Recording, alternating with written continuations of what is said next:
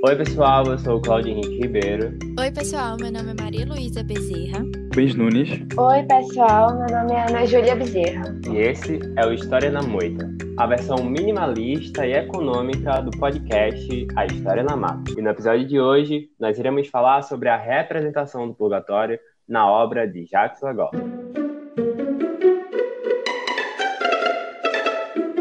Legoff foi um historiador francês especialista em Idade Média, autor de dezenas de livros e trabalhos. Era membro da Escola dos Anales, pertencia à terceira geração. Empregou-se em antropologia histórica do Ocidente medieval.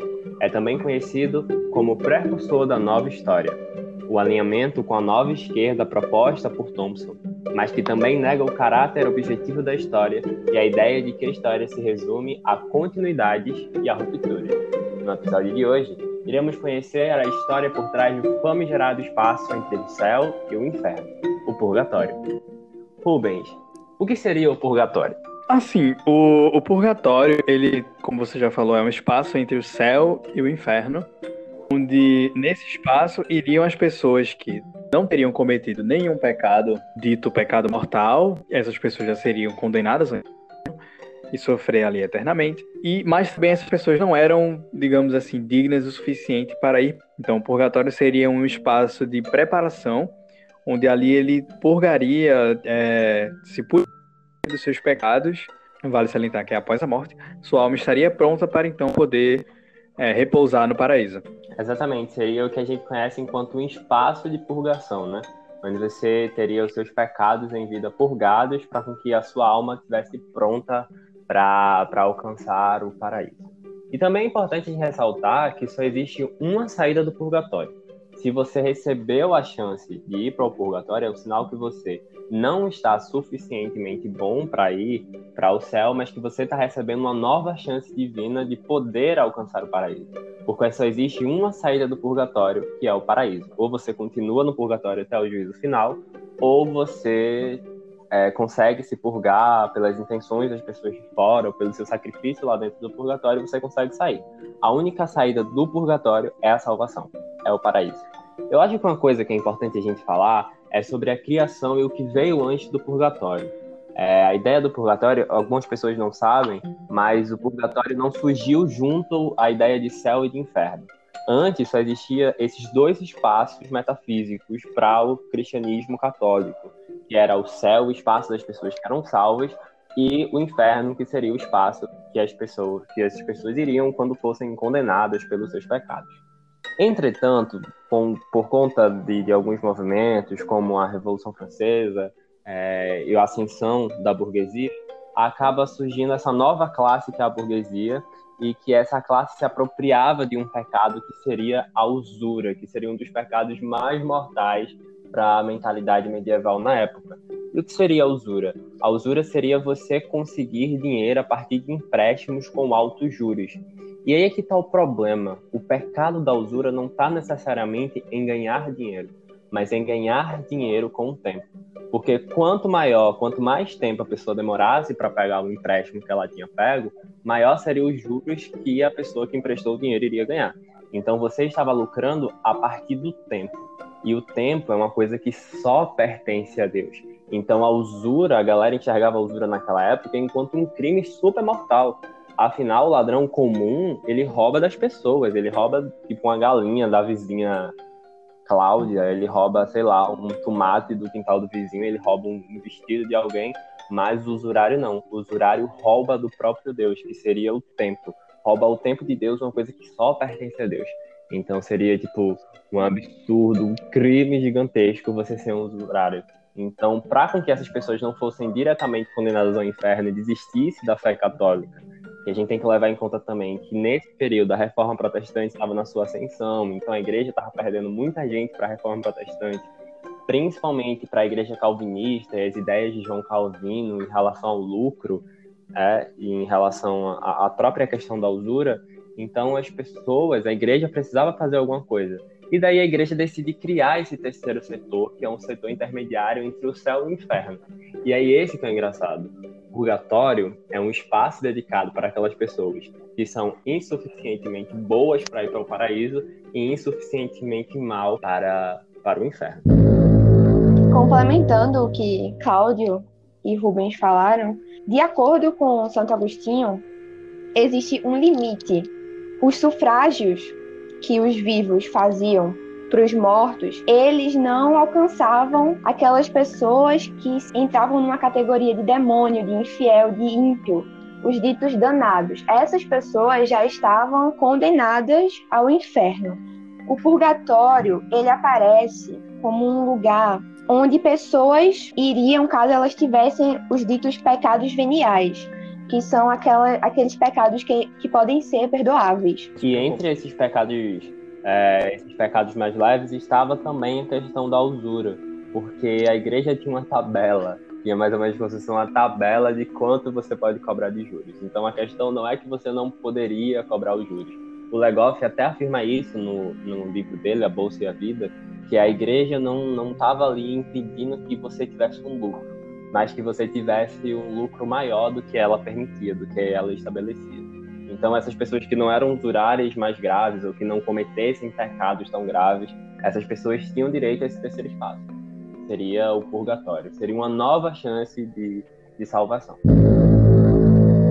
Parafraseando Chateaubriand, ele diz que o purgatório supera em poesia o céu e o inferno, pois representa um futuro que falta aos dois primeiros. A palavra purgatório, como substantivo, ela não existia até o fim do século XII. Tanto que no século XVI, como Cláudio já falou, tinha estavam ocorrendo discussões extremamente acaloradas entre católicos e protestantes. É, Lutero ele censurava bastante a crença no purgatório. Ele nem chamava de purgatório, ele chamava de o terceiro lugar, porque ele contestava né, que era um lugar inventado e que não estava escrito, não estava nas escrituras. O purgatório ele começa a se instalar na crença cristã ocidental mais ou menos ali entre 1150 e 1250. A ideia surgindo, né, aquele ideal de um local intermediário onde os mortos eles iriam passar por provações e iriam receber sufrágios através dos vivos até o julgamento final. Exatamente, essa, essa relação, o purgatório, ele surge e cria uma relação muito, muito interessante, muito presente, principalmente no catolicismo até hoje, que é essa relação da, da intercessão dos vivos pelos mortos e vice-versa. Tanto é que hoje nós temos o Dia dos Finados, é, na, na cultura mexicana nós temos o Dia dos Mortos, então que também vem aí ajudado por essa, por essa ideia do purgatório. Porque é o seguinte, se você está no purgatório, você vai sair de lá ou na salvação, ou você vai esperar até o dia do juízo final, onde você será salvo, continuará em purgação de qualquer forma. Então, para com que aumente a sua chance de você sair do purgatório, para com que sua alma seja salva, você tem a opção de recorrer à intercessão das pessoas que você deixou no mundo. Então, se você morreu e deixou filho, deixou esposa, deixou esposo, se você deixou amigos, então o ideal é que essas pessoas que ficaram vivas, elas continuem intercedendo por você. E essa intercessão fará com que você tenha maior possibilidade de sair desse espaço sombrio e desse espaço triste que seria o purgatório. O Legoff até fala no, no Nascimento do Purgatório, que é o livro que a gente está trabalhando aqui nesse, nesse podcast, ele dá o exemplo de uma viúva, né? Ele cita a história de que uma certa vez o marido de uma mulher, ele morreu, só que ele era um pecador, considerado pecador da época, um usurário da época, e o bispo tinha mandado desenterrar ele do cemitério, que era um cemitério religioso, e que o corpo dele fosse colocado em qualquer outro lugar. E a mulher, que era extremamente religiosa, ela ficou totalmente desesperada. Ela ficou muito desesperada, foi recorrer à ajuda do bispo, foi falar com outros cardeais, e o bispo nada de deixar. E daí um cardeal falou com, com esse bispo e o bispo acabou cedendo desde que a mulher fizesse alguns penitentes por ele. E ele até fala que a mulher decidiu ficar reclusa junto ao caixão do marido, fazendo penitência todos os dias, fazendo vigília, ou seja, durante sete anos, a vida dessa viúva foi resumida a ficar ao lado do caixão do marido dormindo ao lado do caixão, vivendo ao lado do caixão. Ela só saía para fazer caridade, É, a vida dela se resumia a fazer vigília, fazer intercessão, a rezar o texto pelo marido, ou seja, a ter uma vida de penitência, de jejum e de oração, só para que a alma desse marido fosse salva do purgatório e fosse para algum lugar melhor. E na passagem ele até fala que depois de sete anos, esse marido, é, o espírito desse marido, segundo a mulher, aparece para ela todo vestido de preto e diz obrigado, porque graças a você eu consegui uma segunda chance. Eu, eu tô aqui no purgatório se você continuar mais sete anos intercedendo por mim, quem sabe eu não, não vou ser salvo. E o que é que ela faz? Ela fica mais sete anos intercedendo por ele. O que eu acho interessantíssimo, porque se fosse eu, mandava ele ele mesmo interceder por ele mesmo. Fala outra coisa. Você passar sete anos intercedendo pelo macho que morreu, ficando em jejum e oração, para depois ele aparecer vestido de preto, dizendo que se você interceder mais sete anos ele vai ser salvo, é muito. Não sei nem o que falar, é muito amor. E o que, é que ela faz? Ela fica mais sete anos. Ela passa mais sete anos de jejum e de oração do lado do túmulo dele, é, tipo, dormindo abraçada com o caixão, fazendo penitência, fazendo caridade. E depois de sete anos, no caso, depois de 14 anos, é, ele aparece todo vestido de branco para ela e diz: Graças a Deus e a você, hoje fui libertado, estou no paraíso. Com essas histórias, a gente pode pegar muito como ocorria realmente esses contos, é, não somente é, relatos de algumas pessoas como contos folclóricos para atrair certas, é, certo público para entrar na história do purgatório, para acreditar no purgatório, já que existiam grupos que não acreditavam no purgatório em si. É, esses contos, até folclóricos, é, atraíam muitas pessoas que não entendiam latim, que não se sentia de um lado acreditando. Isso é muito interessante para ver na Idade Média como histórias pegavam pessoas que estavam sem rumo, entre aspas, para entrar realmente e ir de cabeça até acreditar isso. E sem contar que essas histórias eram muito importantes, porque durante a Idade Média, grande parte da população ela não era alfabetizada, né? Então, só, só esses círculos de história já ajudavam muito nessa, nessa fase da, da catequese. Complementando uma coisa rapidinho. É, os cristãos eles adquiriram bem rápido até o hábito de, de rezar pelos mortos e inclusive Santo Agostinho ele vai escrever uma prece para a mãe dele que morreu e é aí, nessa prece, que ele comprova para ele mesmo a eficácia dos, dos sufrágios pelos mortos, onde, é, a partir do que ele escreveu, ele toma para si a ideia de que ele vai poder mudar, vai poder mudar a decisão de Deus em relação se a mãe dele vai para o purgatório, se a mãe dele vai para a salvação, para onde é que a mãe dele vai, só essa decisão pertence a Deus. Mas a partir do momento que ele escreve esses sufrágios para a mãe dele, é, ele tem para ele que ele vai conseguir alcançar Deus, vai alcançar a misericórdia dele, vai influenciar Deus a levar a mãe dele para a salvação. Só Exatamente. trazendo mais, mais informações, toda essa, essa interação, também existiam formas poéticas de, de se tratar, não só os relatos, mas também formas mais poéticas de você ver essa interação dos vivos com os mortos. Por exemplo, a visão da morte era vista como uma separação, onde a sua alma estaria num processo de angústia por não saber para onde iria. Então, no momento em que você entraria no purgatório, seria o momento em que a sua alma entraria num, num estado de limpeza, pois ali, numa posição de paciência, até esperando o dia do juízo final, o dia em que uh, as pessoas que estavam vivas contribuísse, você pagasse pelo, pelo seu sofrimento. E depois, a sua alma entraria numa forma de posição, resultado final dessa limpeza, com sua alma já redimida, e exultação, pois estaria juntamente com Deus e seu exército, e os seus anjos, e as outras pessoas que também passaram pelo purgatório. É interessante também que essa relação da pessoa viva, ela também ajudaria a diminuir digamos assim, os seus pecados para quando fosse para o purgatório também, já que seria uma forma de ação tá ajudando a aqueles que já morreram. Então, é uma via de mão dupla, tanto para quem estaria no purgatório, quanto para quem também está, estivesse vivo e chegasse ao seu momento. É porque, pelo que tu falou, você, você ainda estando vivo, você já está começando a apagar pelos seus pecados, porque, tipo, você ainda no mundo, no mundo físico, é meio que uma espécie de pré-purgatório. Porque dependendo do que você faz aqui na, na Terra, se você faz ações de misericórdia, se você é, respeita o seu estatuto matrimonial, isso são chances para você escapar do inferno e tentar uma vaga, uma posição boa é, entre o purgatório ou no paraíso. A gente já sabe que o purgatório ele é um novo setor destinado a uma nova classe, que seriam os pecadores insuficientemente maus para serem condenados ao inferno e que também não eram suficientemente bons para serem levados direto para o paraíso. Mas o que a gente precisa entender é o que seria o purgatório em si. Que espaço é esse que seria o purgatório? O que é que acontece no purgatório? O que é que o que é que rola lá dentro que faz com que a nossa alma seja purgada e a gente consiga uma nova chance para para alcançar o paraíso.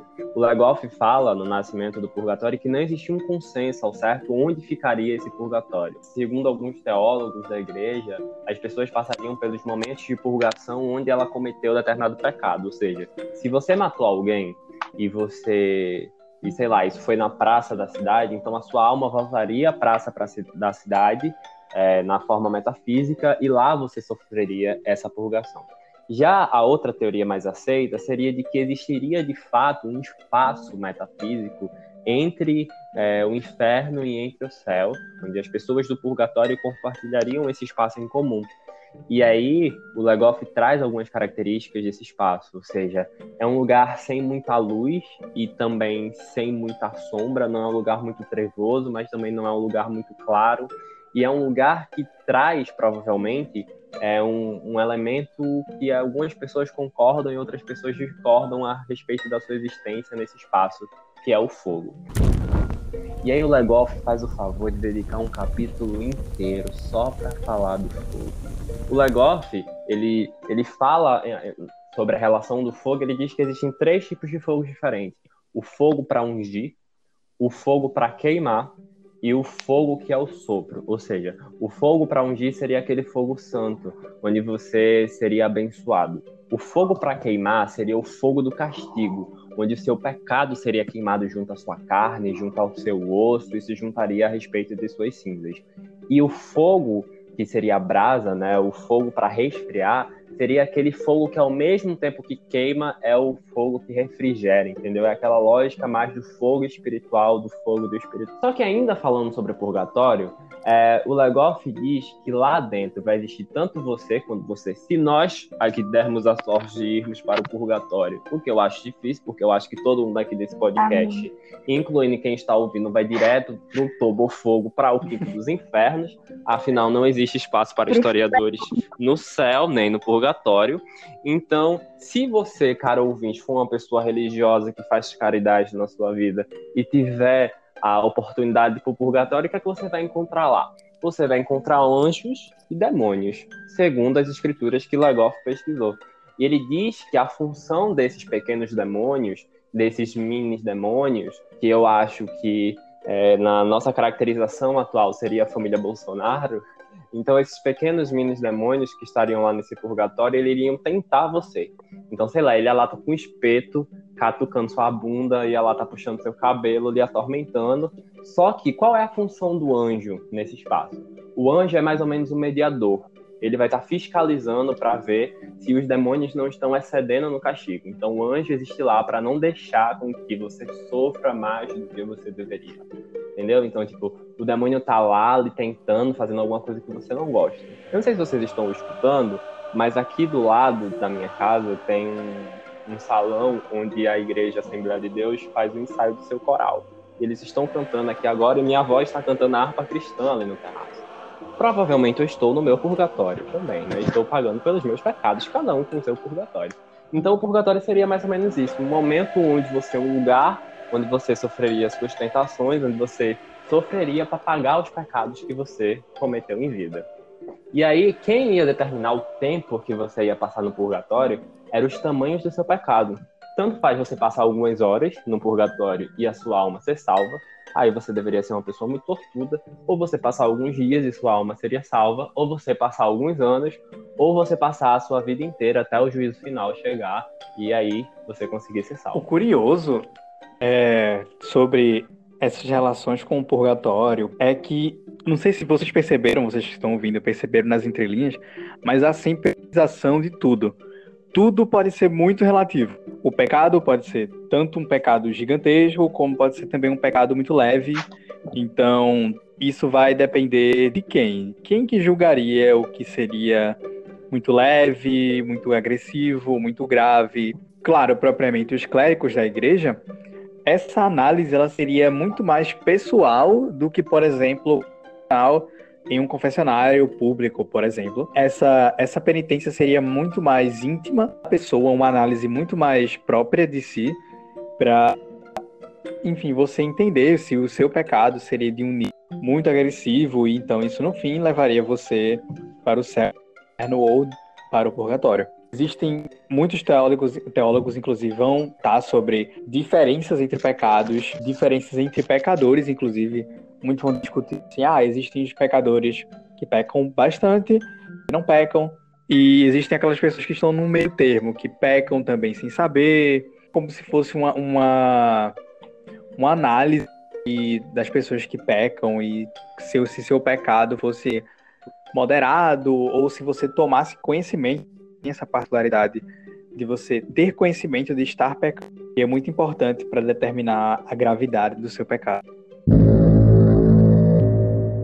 Podemos sintetizar tudo que Cláudio e Rubens falaram com algumas civilizações que somente acreditavam que existia o inferno e o paraíso. Um deles é os hereges, que somente acreditavam que existia o paraíso e o inferno, não existiria o purgatório. Não importa se, se alguém pecou mais ou se alguém é muito bom o suficiente na visão deles, um dos, de qualquer forma, eles iriam ou para o céu, que seria o paraíso, ou para o inferno. Eles criticavam bastante o plano teórico e, na prática, né, do purgatório. Somente um grupo dos hereges, que acreditou no purgatório, mas durou somente alguns anos, que seriam os passagens. Documentos do, do final do século XIII é, notam como a população que era junto com os hereges continuou acreditando somente que existia o inferno e o céu, o paraíso, no caso. E os gregos, junto ao cristianismo muito forte, teve alguns momentos que depois da separação junto dos latinos, que se separou totalmente essa visão do purgatório. Eles só acredit... eles ainda assim rezavam para os mortos, mas eles não acreditariam tanto numa visão que existiria o purgatório. Ou seja, notamos uma diferença muito grande que existiam grupos fortes e grupos considerados fracos que não acreditavam totalmente no purgatório.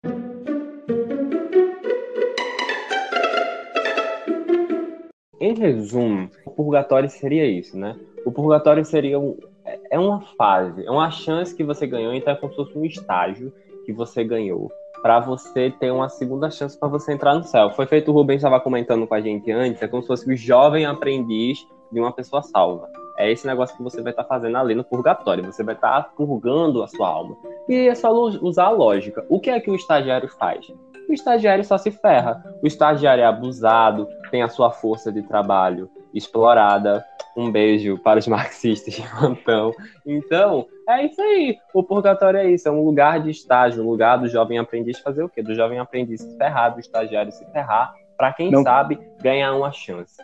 Só que aí é diferente, porque a maioria dos jovens aprendizes e dos estágios tem a promessa de que vão ser contratados e que vão desabar, tem a promessa de que vão ser contratados e não são contratados. A diferença é que se você está no purgatório, Deus ele tem palavra o Deus cristão ele tem palavra. Quer dizer, dizem que o Deus cristão tem palavra. Pelo menos Lagoff diz que o Deus cristão tem palavra. Se você entrou no purgatório, você tem a certeza de que você vai sair daí lá para ser salvo, quer seja por intercessão das pessoas que estão do lado de fora, ou quer seja se você for um pouco azarado, se você pecou demais, como é a maioria do caso da gente aqui, só quando o juízo final chegar. Mas eu fico pensando aqui, se vocês pudessem escolher uma pessoa que estivesse condenada ao inferno, que vocês tivessem esse poder de atribuir uma nova chance a elas, a chance do purgatório, a quem vocês dariam essa segunda chance? Quem vocês colocariam no purgatório?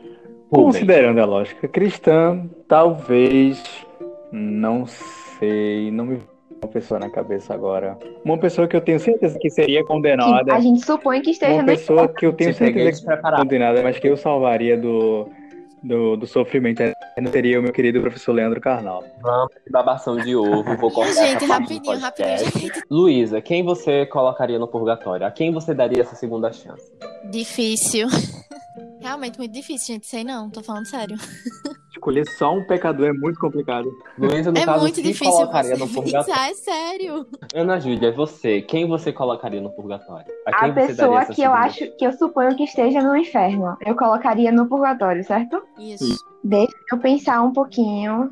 Eu tenho, assim, algumas ideias na minha cabeça. Calma, amiga, não precisa gastar todos seus divertidamente, vai com calma. A primeira pessoa que eu pensei, assim, logo de. foi Rasputin. Talvez eu daria uma segunda chance ao Karl Marx.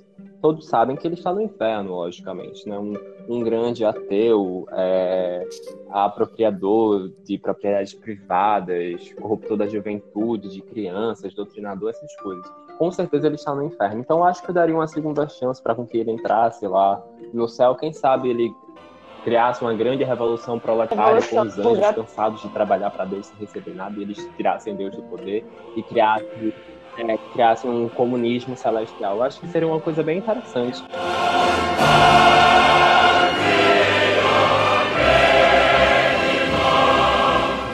Eu acho assim que se eu não salvasse Karl Marx, uma pessoa que com certeza eu salvaria era o nosso professor de medieval Renan, que com certeza estará no inferno com todas as suas fichas que ele manda pra gente preencher, todos esses trabalhos que você tem que decorar todas as normas da BNT, alguma coisa assim para você poder fazer, que você tem que adivinhar coisa até dos períodos que você ainda não passou. Com certeza ele estará no inferno com todos esses relatórios, com toda a questão assim do do Google Sala de Aula, com todas as aulas gravadas no Google Meet, então com certeza eu daria uma segunda chance a Renan, porque no fundo, no fundo, nós sabemos que ele tem um bom coração e que ele é uma boa pessoa. Agora eu fico pensando assim, imagina você chegar lá no purgatório e você encontra o Edir Macedo. Eu peço para ser encaminhado diretamente para o inferno. Eu digo, por favor, onde é que eu pego o expresso Satanás para que eu me retire daqui, porque não. E é não se preocupe, Renan, que se um você for pro purgatório antes da gente, pagar a penitência pra você, tá? Pode ficar a gente vai tranquilo. ficar orando todos os dias para o nosso querido Sim. professor e para o purgatório.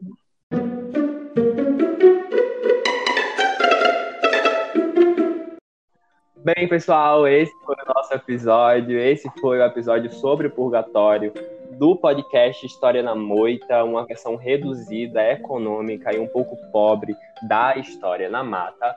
No episódio de hoje, contamos com a participação especial de Claudio Henrique Ribeiro, que sou eu, Rubens Nunes, Maria Luísa Bezerra e Ana Júlia Rigot. Eu agradeço a todos vocês que ficaram até aqui, que ouviram até o final. Então, não esqueçam, tenham todos um bom dia, um bom final de semana. Não sei quando é que você vai estar escutando isso, mas eu também não me importo. Mas na verdade eu me importo com você, por isso é que eu recomendo. Não usem drogas pesadas como MBL, Tabata Amaral Não esqueça de confessar os pecados. Um beijo e até o próximo episódio.